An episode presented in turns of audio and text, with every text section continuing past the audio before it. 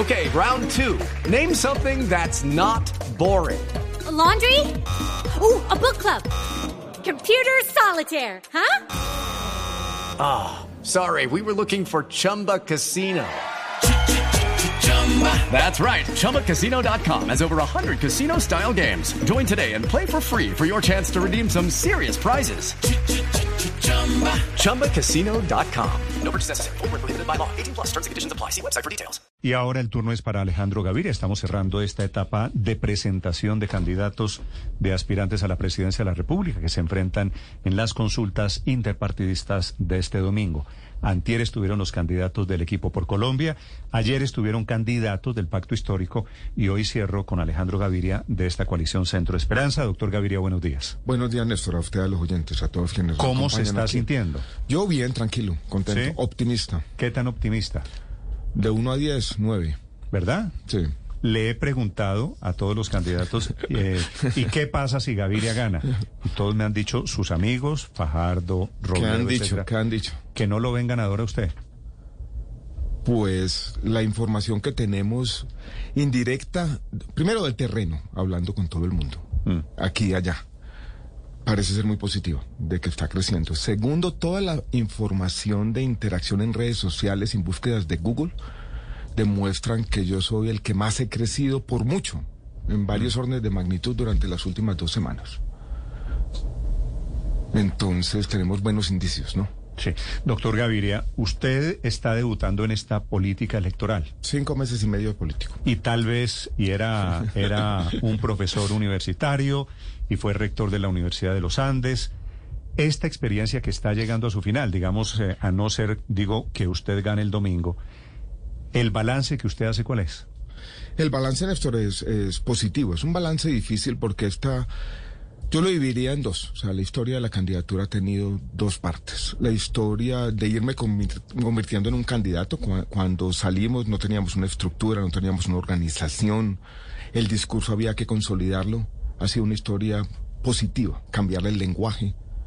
Alguien me dijo alguna vez que yo tenía que pasar de ser un producto gourmet, que le hablaba a unos estudiantes educados y escribía unos libros, a ser un bonais. Esa, esa historia de convertirme en una marca política nacional ha sido una historia positiva y yo lo voy a decir de esta manera, ha sido una transformación personal. Yo soy una persona distinta hoy. Cuando me tocó en la última prueba de COVID decir que era profesión, yo puse político. Y ha sido una historia interesante desde mi punto de vista personal. Esa es la historia personal. De Déjeme- un déjeme- académico que entra al mundo político, aprende las reglas del mundo político, aprende a comunicarse como un político y trata de enamorar a una- mucha gente. La otra historia es la historia... Perdóneme, antes de que me diga su otra historia, la comparación suya del Bonais, ¿usted se siente un Bonais? Todavía no, pero ahí voy llegando. Bonais en el sentido de que le Es gusta que es a todo una marca mundo. popular. Yo Popular. tengo que llegarle a todo el mundo. Esto es popular. Yo no puedo ser solamente un producto gourmet. Mm. Como era antes, porque Sí. yo era un rector de, de una universidad. La otra historia es la historia política. Y yo voy a remontarme a finales de agosto, cuando comienza la campaña. La campaña comienza como una campaña ciudadana, pero había dos historias políticas que la estaban acompañando y que estaban creándose. La del Partido Verde, yo había hablado con Juanita Goberto y Angélica Lozano, ellas me habían dicho, el partido, o una parte del partido importante, mayoritaria, la va a apoyar. Y la otra, que si la campaña comenzaba a coger fuerza, como todos nos imaginábamos que iba a ser, muy rápidamente el Partido Liberal se iba a sumar a esa historia. Y eso no pasó. Y no pasó porque la historia política de estos últimos meses en Colombia ha estado dominada por las coaliciones. Y esa historia ha sido muy difícil, problemática, compleja para mí, de ires y venires, de acuerdos y desacuerdos. Y es una historia que está por definirse este domingo, donde yo he tenido que jugar de visitante. Por eso quizás las opiniones de mis compañeros de la coalición. ¿Por qué? ¿Qué quiere decir jugar de visitante? Jugar de visitante quiere decir que había una historia que ya se había construido en la llamada coalición de la esperanza, que hay unas reglas de juego de la competencia política en la consulta en la que nos pusimos de acuerdo, pero que hemos tenido muchas tensiones y yo he sentido que todos de alguna manera han querido que yo no compita plenamente. Ahora me llamó la atención al, antes de comenzar a hablar que Álvaro eh, Forero dice Mm. Amaya no compitió. Y yo entendí, sobre todo este año, que yo sí tenía que competir. Y que esto, esto no era participar por participar. que yo iba a participar para ganar. Y parte de mi responsabilidad política, mi respeto al proceso y mi respeto a la democracia es competir para ganar. Porque aquí hay una ética que yo le llamo la ética de la responsabilidad. Yo creo que yo tengo una visión que es la que le conviene al país y si no gano, esa visión va a quedar allí. Eh, ¿Con qué se ha encontrado usted, doctor Alejandro Gaviria, en su carrera nueva como político que no sabía antes en su carrera vieja de académico? Hay, hay primero un tema de comunicación, de la repetición obsesiva. Eso no me gustaba a mí como académico y me gustaba cambiar. Yo presentaba un artículo y a las dos o tres presentaciones ya decía, no, yo tengo que cambiar de tema. Me gustaba mucho cambiar de tema y ocupar todos los espacios. Esa forma de comunicación ha sido difícil. Y no, este mundo de las alianzas y coaliciones e intrigas y mentiras aquí y allá y todo el mundo poniéndose la máscara todos los días, pues eso era una vida muy distinta a la que yo tenía como académico. Mm. Cuando dice mentiras y máscaras, ¿a quién se refiere? No, hay mucha... Pues, no, no, le voy a normal, decir. No, pues sí, pues hipocresía y oportunismo. Los, muchos ya sabrán. Pero no me gusta quejarme. ¿Sabe que otra cosa que aprendí también desde el comienzo es que esto hay que asumirlo como lo es. Las reglas de juego de la política son esas y uno tiene que serlo. Yo lo he dicho desde el comienzo, un guerrero feliz. Me gusta, sí, darle con todo y competir y, y, disfrutar este asunto. ¿Cuál es, cuál es eh, como candidato presidencial, en su concepto, el principal problema que tiene que resolver el próximo gobierno, doctor Gaviria?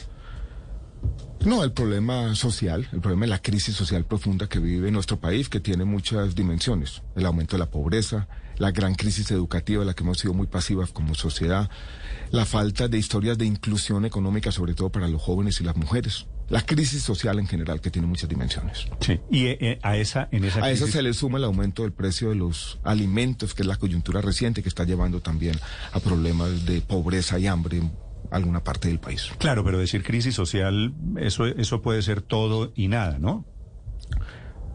En la, en la crisis social destaco tres partes. El, el, desempleo, sobre todo el desempleo de jóvenes y mujeres, la crisis educativa y el aumento del precio de los alimentos que está llevando a ahondar o exacerbar esos problemas de pobreza.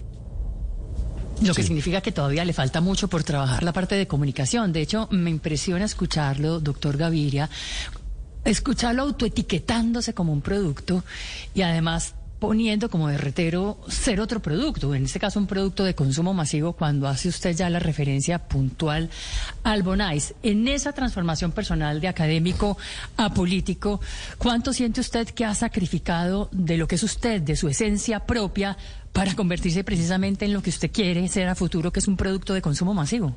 Sí, es muy interesante porque yo siempre he dicho, no tiene que transformarse, pero hay que conservar la esencia.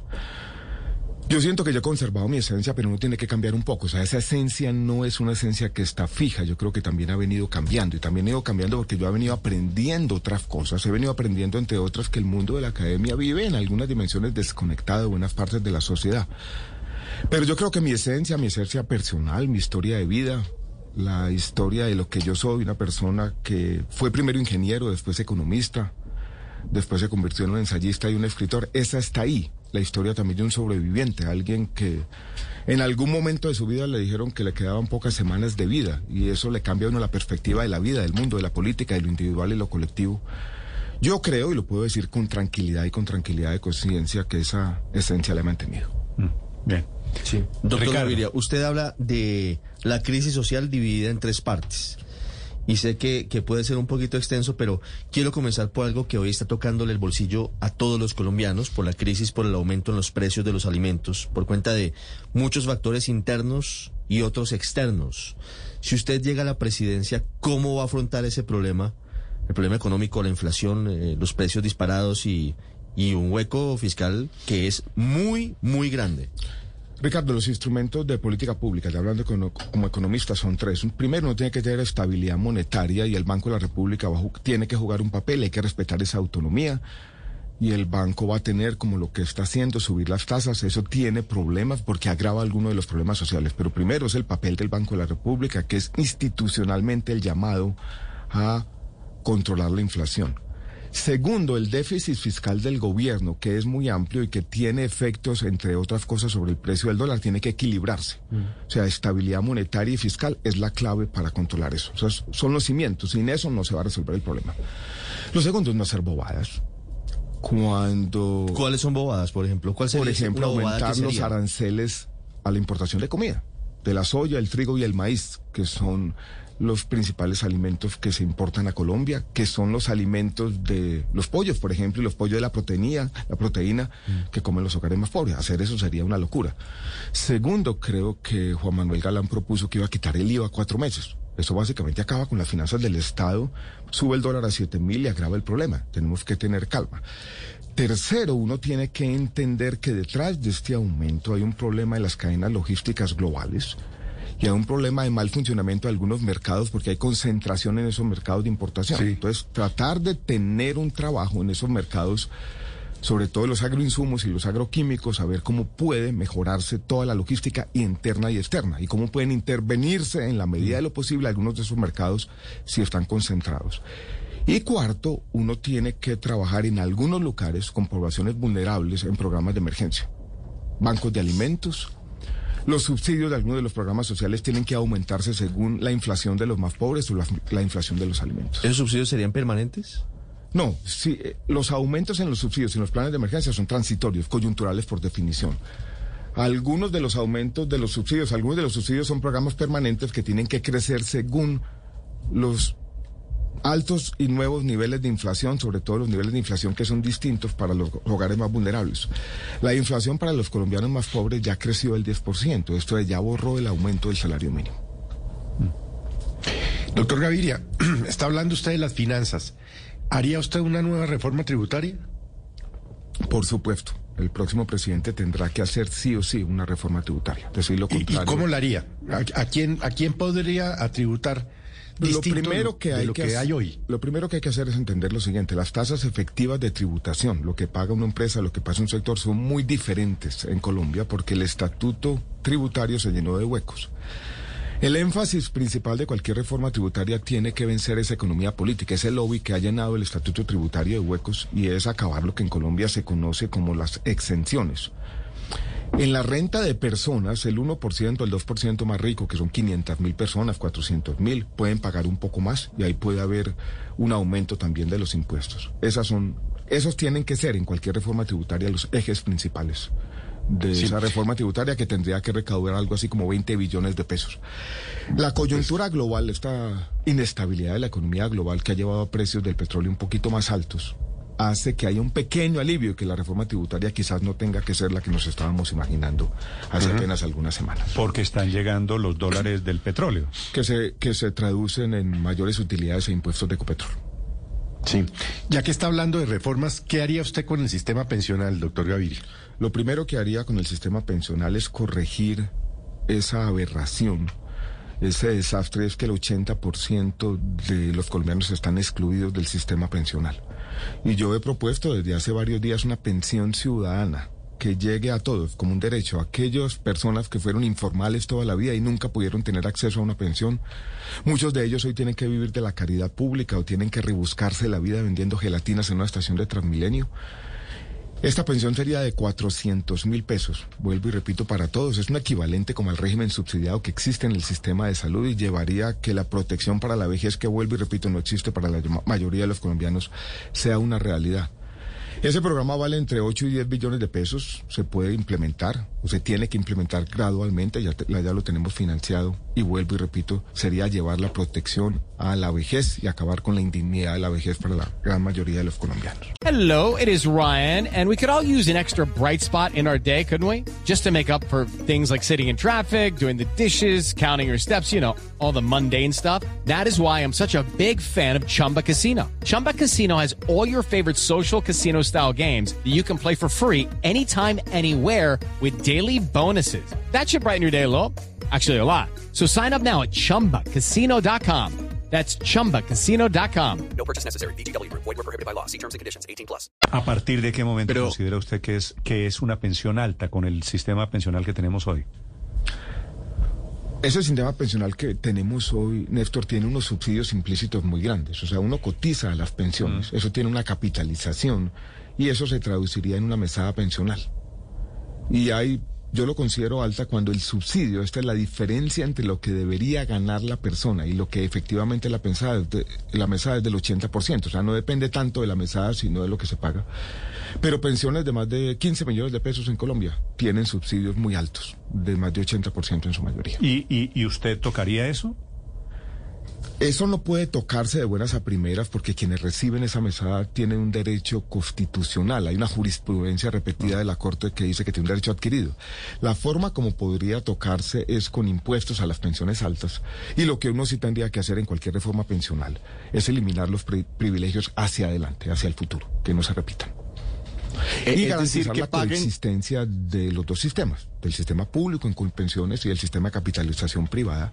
Y yo planteo un sistema de pilares. Esto sí, esto es lo siguiente, que desde 1,2, 1, salarios mínimos, todo se cotiza al sistema público y el sistema de privados sea sobre todo un sistema contributivo. No sé si usted oyó a Petro hablando de pensiones, pero Petro también habla de un sistema de pilares, ¿no? Habrá un sistema pilares, pero hasta cuatro salarios mínimos que llevaría el 95-97% de todas las contribuciones al sistema público. Básicamente elimina por la puerta de atrás el sistema privado de capitalización y propone algo que me parece a mí una locura. Y es que las contribuciones a la seguridad social van a financiar programas distintos a las pensiones. Esto es, propone convertir el ahorro privado de los colombianos en gasto corriente del Estado. Eso básicamente es generar un problema fiscal al futuro de dimensiones gigantescas. Bueno, son, serían 18 billones de pesos, creo, ¿no? Las contribuciones eh, anuales, sí. Una cifra parecida. Doctor Gaviria, ¿subiría la edad para pensionarse en Colombia? Ese es un tema que tiene que pasar en algún momento, pero no me parece ahora lo prioritario, sinceramente. Las condiciones demográficas del país están cambiando, son muy distintas a las de hace 30 años. Pero en- en- en- cuando uno habla de reforma pensional tiene que pensar en dos cosas, si uno es un estadista. La primera es la inclusión de todo el mundo y la segunda es la búsqueda de legitimidad. Y, y la discusión centrada solamente en las eh, edades de pensiones me parece que le resta legitimidad a lo que tenemos que hacer. Yo empezaría por lo que ya dije. El primero es el tema de la pensión ciudadana para el 80% de la gente y el segundo un sistema de pilares que permita una mejor coexistencia entre el sistema público y el Esos, privado. esos 400 mil pesos que usted dice pensión ciudadana sería para cuántos colombianos? Aproximadamente 3 millones, Néstor. ¿Y hay plata para pagarle 3 millones? Cuesta 8 o 10 billones de pesos y ya tenemos identificadas las fuentes de financiamiento. que sería quitarle a qué? Obviamente esa plata está, toca, toca reagendarla, ¿no? Toca generar unas fuentes, unas fuentes de ingreso adicionales. Nosotros planteamos que para ese 1% más rico, que son 350 mil personas, las deducciones de renta bajen del 40 al 30%. Eso sería la forma principal de financiarlo. ¿Con deducciones se financiaría la pensión para 3 millones de colombianos? Con disminución de las deducciones del impuesto de renta que hace el 1% más rico. Hoy pueden deducir el 40%, deducirían ya el 30%. Eh, es decir, doctor Gaviria, que con su reforma tributaria eh, pagaría o financiaría parte de esta Pensiones. reforma pensional. Por supuesto, Y, por y- supuesto. y me, y- y- y me llama la atención lo que usted dice, eh, eliminar exenciones. ¿Eso significa o, o cómo ve usted la idea de, de que más productos tengan IVA en Colombia y más personas paguen renta? La de que más personas paguen un poquito más de renta, yo creo que es algo que tiene que ocurrir en Colombia. Las, sobre todo el 1, 2, 3, 5% más rico. Hoy pagan mucho menos renta de lo que pagan en otros países de América Latina y de Europa. La ampliación de la base IVA es una discusión muy complicada y que en este contexto de aumento de los precios de los alimentos yo creo que no debe darse, tiene que aplazarse. Doctor Gaviria, el país tiene un problema enorme con Venezuela. Déjeme preguntarle cuál sería el tratamiento, cuál sería el manejo suyo a esa situación diplomática que tenemos con Venezuela que impacta directamente en regiones como por ejemplo el departamento de Arauca, con presencia fuerte de grupos como la disidencia de las FARC y el ELN. Sí, María Camila, lo que está pasando en Arauca es básicamente una sesión de soberanía. Es entregarle el manejo de la frontera al ELN y a las disidencias del Frente Décimos de la FARC, que campean allí hacen lo que quieren. No hay ningún tipo de comunicación, no hay inform- información de inteligencia que se comparta. Yo creo que estamos viendo un cambio, un punto de inflexión en lo que está ocurriendo en Venezuela. Y ahí va a haber una conversación global sobre una transición democrática en Venezuela. Yo creo que Colombia tiene que participar y participar activamente en esa conversación. Yo creo que lo que pasó en los últimos años con Venezuela fue un fracaso, la política externa fracasó. Creo que la- lo primero sería encontrar algunos caminos de comunicación y lo segundo, prepararse para un tema que me parece interesante. Va a haber una recuperación tarde o temprano grande de la economía venezolana y se va a abrir una gran oportunidad para el sector privado en Colombia. No sé si vamos a volver a los 7 mil, 8 mil millones de dólares que comerciamos con Venezuela hace 15 años, pero puede ocurrir algo parecido. La economía venezolana, por cuenta de la dolarización de facto, por cuenta de las remesas y por cuenta del aumento del precio del petróleo, está estabilizándose. Lo que está pasando con Estados Unidos, vuelvo y repito, es un punto de inflexión. Colombia debe estar ahí en esas conversaciones, Colombia, abrir ¿qué caminos papel- de comunicación y rápidamente restablecer relaciones diplomáticas. ¿Qué papel tendría que cumplir Colombia en ese cambio que empieza a impulsar Estados Unidos con Venezuela? Está Colombia se quedó sola en hoy. la mesa a ser protagonista principal de esa conversación, diciendo Colombia más que ningún otro país tiene que estar ahí. Tenemos un problema de seguridad, un problema de migración, oportunidades económicas, mucha información que compartir y vamos a empezar a jugar otro papel, a ¿Qué conversar lo, en todas las pensar, instancias. qué lo hace pensar a usted que vamos hacia una transición democrática en Venezuela? Me hace pensar, Néstor, que esto no va a durar toda la vida, que la oposición está fortaleciéndose en Venezuela. Y yo creo que hay información de muchos lados con las conversaciones de México de hace algunas semanas o algunos meses que muestran que hay en el gobierno de Venezuela una voluntad por ir también abriéndole camino a esa transición democrática. Sobre, sobre Venezuela, indirectamente, tengo que preguntarle para finalizar por el conflicto en Colombia. El ELN sigue siendo, y de hecho se ha fortalecido en los últimos meses, ha aumentado el número de hombres en armas y está protegido sus cabecillas, sobre todo en territorio venezolano. Si usted llega a ser presidente de Colombia, doctor Gaviria, ¿qué hace con el ELN, entre otras cosas, con esa retaguardia dorada en Venezuela? Antes de responder la pregunta sobre, uh, sobre el LN, la palabra conflicto, yo la concibo, Ricardo, como el tema del control del territorio. Lo que está pasando en Tibú, que es básicamente un tema de narcotráfico, de cultivos de uso ilícito. Lo que está pasando en Arauca, que es interesante porque muestra que no todo el problema es narcotráfico. Allí el problema no es narcotráfico, son organizaciones armadas que controlan la plata del petróleo y controlan, capturan el Estado. Básicamente viven de los recursos públicos. Lo que pasa en la costa pacífica nariñense, que es narcotráfico, pero también son organizaciones armadas dedicadas a otros negocios. Lo del Bajo Cauca, lo del Nube, el Paramillo, son lugares donde se ha perdido el control territorial. Y básicamente este tema del conflicto es recuperar el control territorial con una mayor presencia del ejército que no sea espasmódica, que tenga más inteligencia y contrainteligencia y que esté acompañada por la generación de oportunidades. Ese es el tema del conflicto. Dentro de ese panorama hay dos variables que son importantes en la frontera con Venezuela. De una, ya, ya la hablamos, es hablar con Venezuela para resolver este problema. El problema del ELN y el Venezuela en el fondo son los mismos y tienen que tratarse conjuntamente. Y el otro es el problema del ELN. Yo creo que retomar esa historia es algo que se debe hacer, pero tiene que hacerse con calma. Viendo a ver si hay usted. voluntad, sí, en las conversaciones. Fran Pearl, que estuvo en esas historias, fue uno de los apoyos que ha tenido la campaña entre tantos que hemos tenido últimamente. Y yo estaría dispuesto a sentarnos nosotros primero a ver qué hay y a planear, si es posible, volver a conversar con el ELN. ¿A conversar o a negociar con el ELN? Primero a conversar. Porque hay que entender cuál es su voluntad y qué es lo que hay que conversar. Pero es decir, usted abre el espacio para, Sí, yo abro el espacio. para una Está- salida, está abierto a una salida política con el ELN. Completamente, completamente, Néstor. Es Alejandro Gaviria, candidato de la coalición Centro Esperanza. Son las 8 de la mañana, 42 minutos. Doctor Gaviria, gracias, la mejor de las suertes. Muchas gracias, Néstor. Gracias Le- a todos. no, Buenos queda- días. Listos ya. me Etapa sin- definitiva. me El sustigo bacano del que hablaba René Guitano. Estamos si listos ya para hipotéticamente, sí, si Pensionadito hipotéticamente rico. Exactamente. usted perdiera, Sí, hermano. si este domingo usted no gana, ¿vuelve a la academia? No, inmediatamente no. ¿Verdad? Inmediatamente no. Sí, yo tengo que pensar con Carolina, mi esposa, reflexionar un poco, tomar aire.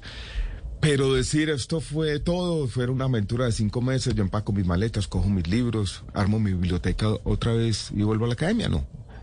Esto para decir, Néstor, que esta experiencia fue transformadora también personalmente. Sí. Y vamos a ver, todavía O sea, no sé usted- qué caminos discurrirá mi vida, pero... Usted es bonais, pero no quiere volver a hacer comida gourmet. Eh, yo creo que mi vida cambió, cambió Néstor, esto fue transformador. Todavía no sé qué espacio voy a ocupar políticamente, de pero decir seguir que haciendo política. Probó en el peor escenario, en el peor escenario, yo creo que yo, eh, peor, peor, 500, 600 mil personas que votaron por mí. Yo no puedo decir, bueno, yo me voy a ver ballenas y dejo eso así. No. A. Obvia, obviamente esto tenía, tenía que ver con algún bailazo. Eh, usted, usted, si gana Sergio Fajardo, y es lo que dicen las encuestas, ¿usted apoya la candidatura de Sergio Fajardo? Yo tengo que estar allí en la conversación. Yo tengo, nosotros firmamos un acuerdo de coalición en el cual nos comprometimos a apoyar. El tipo de apoyos o el tipo de conversación está por verse y yo llevaría a esa conversación una idea. Y es que si uno no abre la puerta en la coalición y no permite apoyos de otras vertientes políticas, básicamente el candidato de la coalición está destinado a perder. Y uno no puede perder. Uno no puede escoger perder. Y negar todo tipo de apoyo, apoyos individuales, personas con los que uno tiene que construir políticamente y con los que tendrá que gobernar y con los que tendrá que hacer las reformas, es negarse a ser un transformador. Entonces, en esas primeras conversaciones, en el caso hipotético de que yo no gane, ese va a ser uno de mis puntos principales. Pero este ha sido el motivo de la discusión ética, ¿no? De a lo largo de todos estos meses. Una De- discusión- de, quiénes y con quiénes reciben apoyo. Y yo voy a llevar esa discusión. Me faltó un temita, ¿no? Señor. Pedir el, el tarjetón de la coalición Ah, Centro tiene Esperanza. derecho, no todo. Pedir, pedir el tarjetón de la coalición Centro Esperanza, porque, bueno, yo creo que devolviéndome un poco y Tiene más tiempo, cuña, tranquilo. hay una cosa que me preocupa, Néstor, y es estas elecciones están siendo muy confusas para los colombianos. 70%, poch- 70 de la gente no sabe muy bien qué va a pasar. Entonces, una invitación, una invitación respetuosa, democrática, apoyar nuestra democracia, levantarse temprano ese domingo, pedir el tarjetón, hay que pedirlo, de la coalición Centro Esperanza y votar por Alejandro Gaviria. El cambio de verdad, el cambio responsable, que va a ser las reformas que el país necesita. Candidato, la nueva cara del centro político de Colombia. Doctor Alejandro Gaviria, gracias y la mejor de las suertes. Esta mañana Alejandro Gaviria, los candidatos de la coalición Centro Esperanza. With the Lucky Land slots, you can get lucky just about anywhere. This is your captain speaking. Uh, we've got clear runway and the weather's fine, but we're just going to circle up here a while and uh, get lucky. No, no, nothing like that. It's just these cash prizes add up quick. So I suggest you sit back, keep your tray table upright, and start getting lucky. Play for free at LuckyLandSlots.com. Are you feeling lucky? No purchase necessary. Void where prohibited by law. 18 plus terms and conditions apply. See website for details.